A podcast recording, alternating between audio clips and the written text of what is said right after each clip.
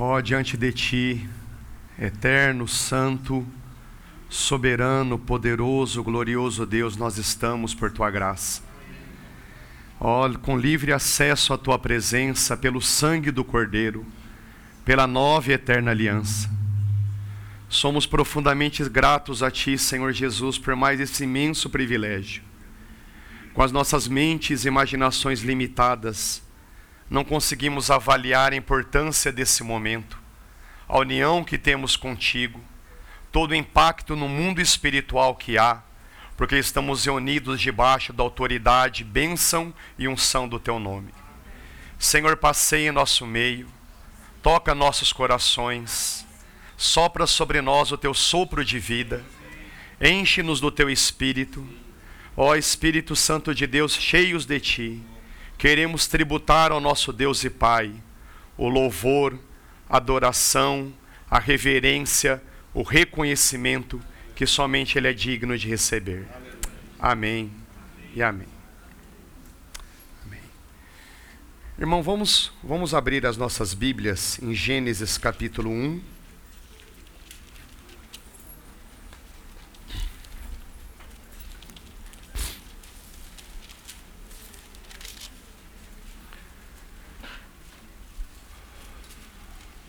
Gênesis capítulo 1, verso 26. E disse Deus: Façamos o homem a nossa imagem, conforme a nossa semelhança. Domine ele sobre os peixes do mar, sobre as aves do céu, sobre o gado, sobre os animais selvagens e sobre todo animal rastejante que se rasteja sobre a terra. E Deus criou o homem à sua imagem. A imagem de Deus o criou. Homem e mulher os criou. Então Deus os abençoou e lhes disse: Frutificai e multiplicai-vos. Enchei a terra e sujeitai-a. Dominai sobre os peixes do mar, sobre as aves do céu, e sobre todos os animais que rastejam sobre a terra.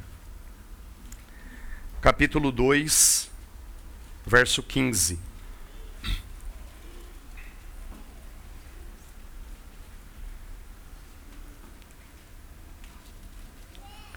E o Senhor tomou o homem e o colocou no jardim do Éden, para que o homem o cultivasse e o guardasse. Romanos capítulo 5.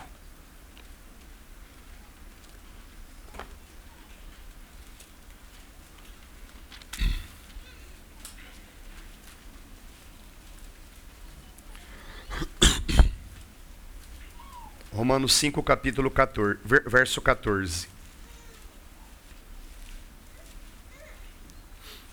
No entanto, a morte reinou de Adão até Moisés mesmo sobre aqueles que não pecaram, a semelhança da transgressão de Adão, que é a figura daquele que havia de vir.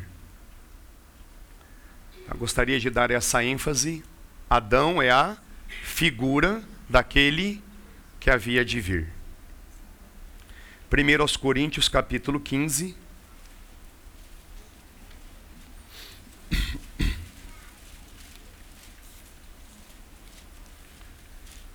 1 aos Coríntios capítulo 15, verso 21.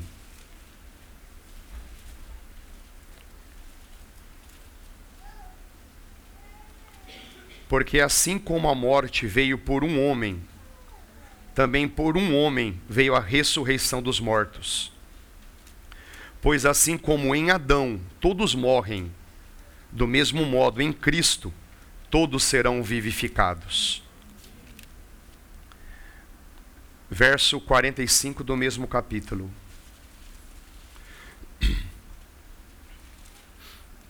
Assim também está escrito: Adão, o primeiro homem, tornou-se ser vivente, e o último Adão, espírito que dá vida. Mas primeiro não veio o espiritual, e sim o natural. Depois veio o espiritual. O primeiro homem foi feito do pó da terra o segundo homem é do céu. A semelhança do homem terreno, assim também são os da terra. E a semelhança do homem celestial, assim também são os do céu. Assim como trouxemos a imagem do homem terreno, traremos também a imagem do homem celestial. Amém.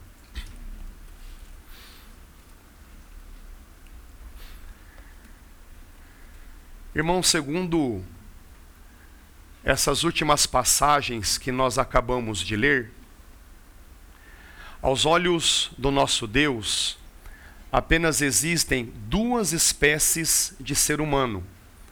Apenas duas raças humanas existem aos olhos do nosso Deus: aqueles que são da terra e aqueles que são do céu. Aqueles que são naturais e aqueles que são espirituais. Aqueles que estão unidos a Adão e aqueles que estão unidos a Cristo. A palavra de Deus é muito clara a respeito da existência de apenas essas duas raças. Quando nós nascemos do ventre das nossas mães, por mais lindos né, que tenhamos nascido, às vezes não. Nós nascemos na linhagem de Adão. Nós nascemos como filhos de Adão, como homens naturais, como homens terrenos. E todo aquele que está em Adão, infelizmente, mas essa é a realidade, está debaixo da ira divina, da condenação. Mas graças a Deus, uma oportunidade maravilhosa nos foi aberta. Nós podemos de mudar da linhagem de Adão para Cristo.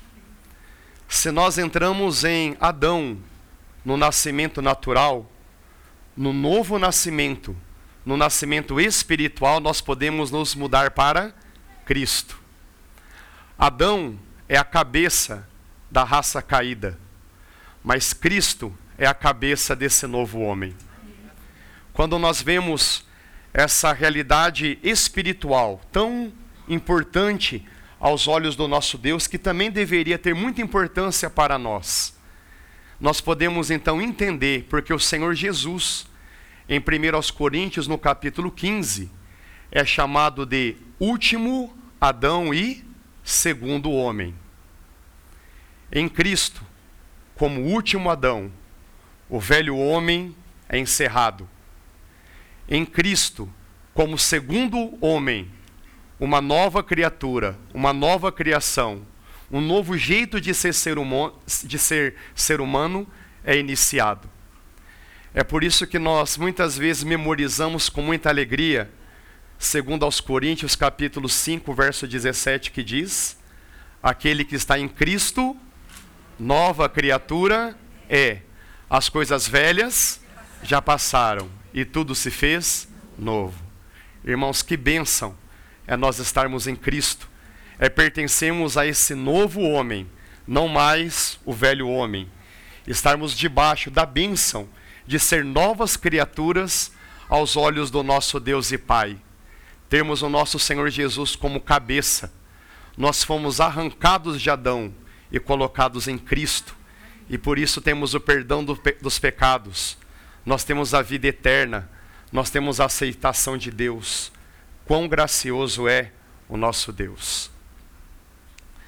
Nessas, nesses versículos finais que nós lemos, em 1 aos Coríntios, nos é feito ali uma comparação entre Adão e Cristo. Adão é chamado de primeiro homem, Cristo é chamado de segundo homem. Adão é chamado de homem terreno, Cristo é chamado de homem celestial. E no texto que nós lemos em Romanos 5, capítulo 14, nós lemos ali que Adão era uma figura, era um ensaio, era uma sombra daquele que havia de vir. Nós temos aqui um paradoxo muito tranquilo de ser resolvido, porque o Senhor Jesus, já existia muito, muito, mas muito tempo antes que Adão. Mas quando fala a respeito da encarnação, do Verbo eterno, do Filho eterno, se fazendo homem, ele era aquele que havia de vir prefigurado em Adão. Então, se de alguma forma a gente estudar alguns eventos a respeito de Adão, de alguma forma nós vamos poder aprender e contemplar algo mais a respeito do Senhor Jesus. Então, pistas celestiais foram ali soberanamente montadas na vida de Adão, para que ao olharmos para ele, possamos contemplar mais pontos da missão, do comissionamento do nosso Senhor Jesus. Foi por isso que nós lemos aquelas passagens iniciais de Gênesis. E temos ali três pontos que gostaria de ressaltar. Primeiro ponto: Adão foi criado à imagem e semelhança de Deus. Segundo ponto: Adão foi comissionado para crescer, multiplicar, encher a terra e a governar. E o terceiro ponto: Adão foi incumbido de cultivar e guardar o jardim. Então, irmão, se pela graça do Espírito Santo, se os nossos olhos espirituais forem realmente abertos, para que possamos pensar a respeito desses comissionamentos dados a Adão, como sombra, como figura, de uma forma muito mais ampla e rica, nós poderemos olhar para o nosso Senhor Jesus. Então, primeiro ponto, Adão foi criado à imagem e semelhança de Deus. Aqui existe alguma discussão né, do que significa ser imagem e ser semelhança. Irmãos, sejamos os mais simples possíveis. Né? O que, que nos diferencia dos animais e nos aproxima de Deus? A gente consegue pensar, nós conseguimos falar, nós conseguimos sentir, nós conseguimos ouvir, nós conseguimos agir e reagir de forma consciente. Então, essas faculdades que há em Deus, também há em nós. Né? Não vamos aqui ficar entrando em muitos detalhes, sejamos os mais simples possíveis. Né? Conseguimos, Deus pensa e a gente consegue pensar. Deus fala e a gente consegue falar. Deus sente e a gente consegue sentir. Né? Deus age, a gente consegue agir. Deus reage e a gente também, é claro, muito aquém da plenitude, da perfeição do nosso Deus. Mas nesse sentido, nós somos parecidos com Deus. Se Adão tivesse comido do fruto da árvore da vida, todas essas faculdades, elas teriam sido potencializadas. Mas nós sabemos, né, na narrativa trágica, que essa não foi a opção de Adão. Adão comeu do fruto do conhecimento da árvore, né, do conhecimento do bem e do mal. Então todas essas faculdades foram debilitadas. Irmãos, fica aqui como alerta. Quantas vezes, né, no mundo, a gente acaba, às vezes, admirando, elogiando pessoas que apresentam faculdades debilitadas. E tiramos os nossos olhos daqueles que têm, daquele que tem todas as faculdades plenas em si mesmo, que é o Senhor Jesus. Mas a queda de Adão não frustrou os planos de Deus. Houve ali simplesmente um desvio, e onde o primeiro Adão falhou, o último Adão vem nos socorrer. Então é por isso que nós olhamos para o Senhor Jesus como o nosso último Adão, o segundo homem. E quando nós lemos textos como, por exemplo, Colossenses capítulo 1, verso 15, que nos diz: ele é a imagem do Deus invisível. Adão foi criado à imagem e semelhança de Deus. Mas essa imagem e semelhança ela foi corrompida. Mas o nosso Senhor Jesus é a imagem do Deus invisível. Hebreus capítulo 1, verso 3 nos diz que o Senhor Jesus é a expressão exata do ser de Deus. Em João capítulo 14, verso 9, o Senhor Jesus diz para Filipe o que diz para cada um de nós: Quem vê a mim, vê o Pai. Quem vê a mim, vê a Deus. Irmãos, o Senhor Jesus é a imagem do Deus invisível. Ele é o primeiro, ele merece a primazia em toda a criação. Irmãos, e como imagem de Deus, eu gostaria aqui de destacar quatro, apenas quatro virtudes do Senhor Jesus como imagem e semelhança de Deus. O nosso Deus é poderoso. Então o Senhor Jesus é poderoso. O nosso Deus é sábio. Então o Senhor Jesus é sábio. O nosso Deus é compassivo. Então o Senhor Jesus é. O nosso Deus é severo. Então o Senhor Jesus também é severo. Poder, sabedoria, compaixão e severidade. São qualidades, são faculdades que há no nosso Deus. Então, no nosso Senhor Jesus, como a imagem perfeita do ser de Deus, ele também é poderoso, sábio, compassivo e também severo. Então nós podemos contemplar o poder do Senhor Jesus nos seus milagres. O Senhor Jesus transforma água em vinho. Irmãos, para quem estuda um pouco, a transformação da água em vinho envolve muita energia de fusão nuclear do Sol. E o que é necessário milhões de anos para acontecer, o nosso Senhor Jesus, num único instante, opera esse milagre. Então, irmãos, não é um milagre simples, não.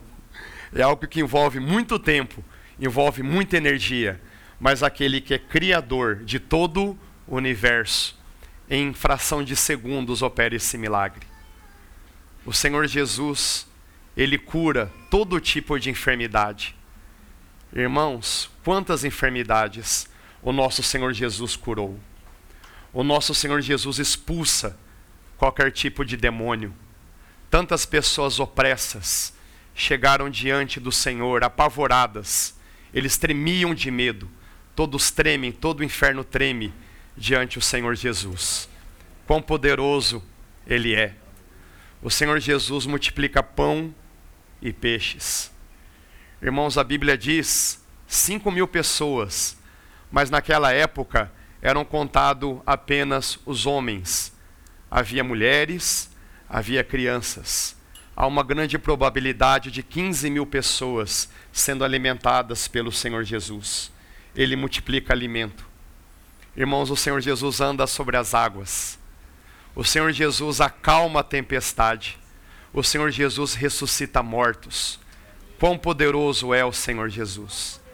Mas o maior dos milagres, irmãos e irmãs, é transformar o nosso coração.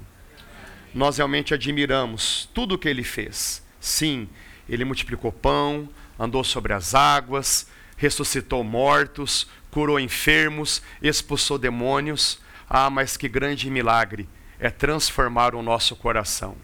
É nos transportar do velho homem para ele mesmo que é o novo homem. É nos arrancarmos de Adão e uni-lo a Ele mesmo. Quão poderoso é o Senhor Jesus. Então, que nós possamos, irmãos, não só nesse momento, mas todos os dias das nossas vidas, diante de qualquer dificuldade que possamos passar, Senhor Jesus, todo o poder, toda a autoridade tu tens nos céus e na terra. Então não me permita que eu me abale por absolutamente nada, mas que eu sempre possa contemplar o teu poder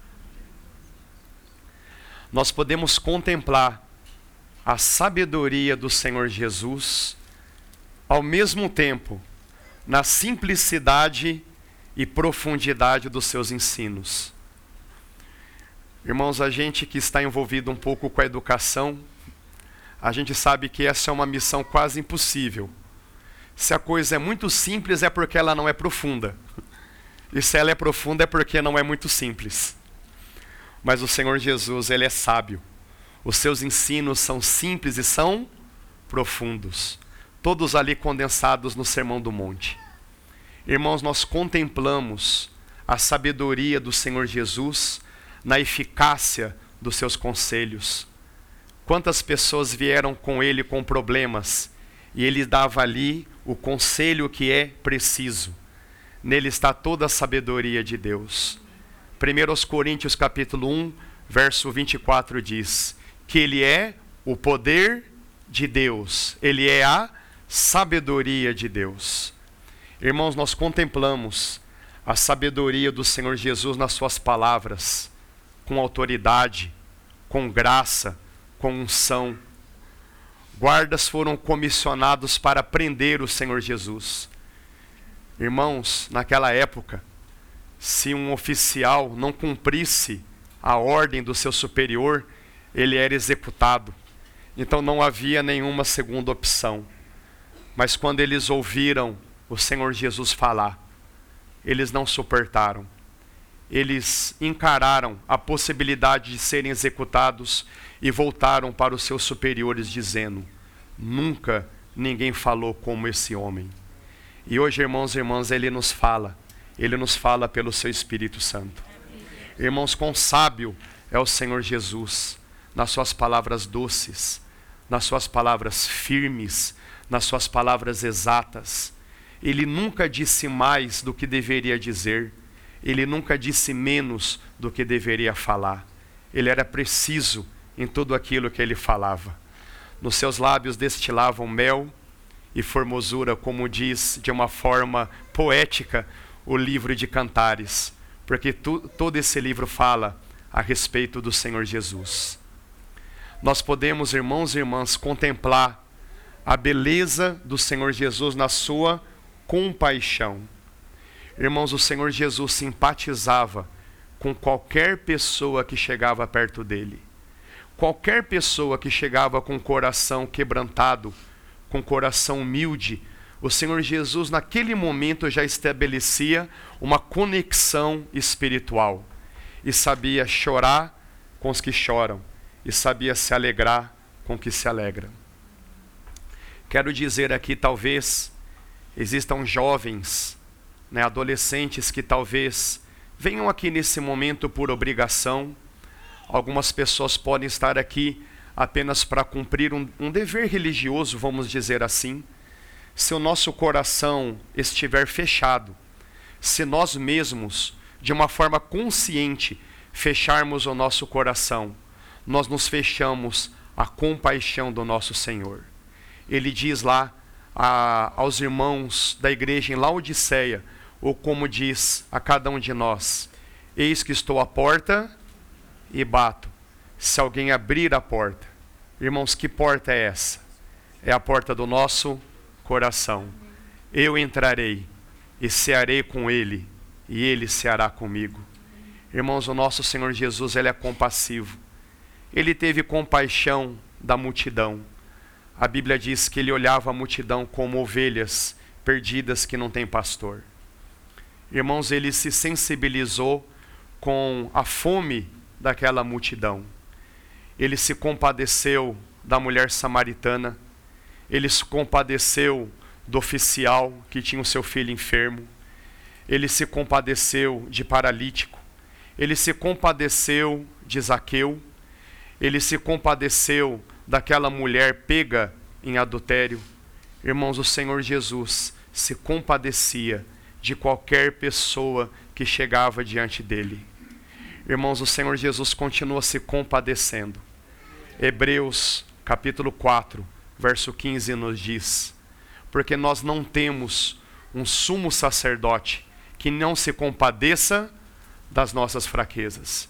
Irmãos, ele se compadece de nós. Ele está vivo agora. Ele está em nosso meio.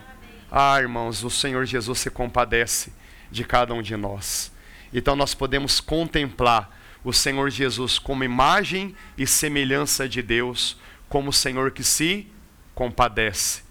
Ele chora com os que choram, ele se alegra com os que se alegram. E por fim, irmãos, o nosso Senhor Jesus, podemos contemplá-lo na sua severidade. Irmãos, essa, essa é uma virtude do nosso Senhor Jesus que não pode ser desconsiderada. Infelizmente, nós percebemos, infelizmente percebemos no nosso dia a dia uma profunda falta de respeito ao Senhor Jesus. Mas nós temos que considerar a sua severidade. Por duas vezes, ele entrou naquele templo e fez aquela limpeza, virando a mesa de cambistas, com o seu chicote ali nas mãos. Irmãos, nós não podemos ver o Senhor Jesus ali com raiva, mas com profunda dor no coração para o que, o que as pessoas estavam fazendo diante do seu Deus e Pai. Irmãos, em nome desse bendito Senhor, que Ele tenha a mesma severidade para limpar o nosso coração. A palavra de Deus diz que o nosso coração é um templo, o nosso coração é Sua morada. Então vamos aqui orar com alguma ousadia, Senhor Jesus, limpa meu coração, seja severo comigo. Não ouça as minhas reclamações, porque eu sei que eu vou reclamar, eu me conheço, eu sou murmurento, eu sou reclamão, mas Senhor, não ouça, por favor, seja severo no meu coração. Irmãos, nós vemos a severidade do Senhor quando ele vira para os líderes da religião judaica e com ousadia dizem para ele: raça de víboras, filhos do inferno. Veja o Senhor Jesus na sua severidade. Irmãos, quando nós lemos Mateus capítulo 25, nós vemos ali o Senhor Jesus no seu trono, e ele diz a respeito daqueles que insistem em permanecer em Adão: Afastai-vos de mim para o fogo eterno, preparado para o diabo e os seus anjos. Irmãos, o inferno não foi preparado para nós. Para nós foi preparado um jardim. Para nós foi preparado uma nova habitação com Ele por toda a eternidade. Mas, infelizmente, existem pessoas que decidem permanecer em Adão. E aí, o nosso Senhor Jesus, na sua severidade, não poupará palavras. Apartai-vos de mim para o fogo eterno. Irmãos, isso é muito sério. Então, no nosso relacionamento com Deus, irmãos, em nosso relacionamento com Deus, que pelo Espírito Santo possamos harmonizar temor e amor, reverência e alegria, respeito e intimidade, temor e amor, reverência e alegria, respeito e intimidade. Irmãos, então, para que o nosso tempo não fique muito longo, eu decidi, com a permissão dos irmãos, dividir essa reflexão em duas partes. Então, nós vamos ficar aqui com esse nosso primeiro ponto. Adão foi criado à imagem e semelhança de Deus. E o que nós sabemos a respeito do nosso Senhor Jesus? Ele é a imagem do Deus invisível. Ele é a expressão exata do ser de Deus. Como é que podemos, em quatro virtudes, contemplar o nosso Senhor Jesus? Como poderoso, sábio, compassivo e severo. Bendito seja o Senhor Jesus. Amém.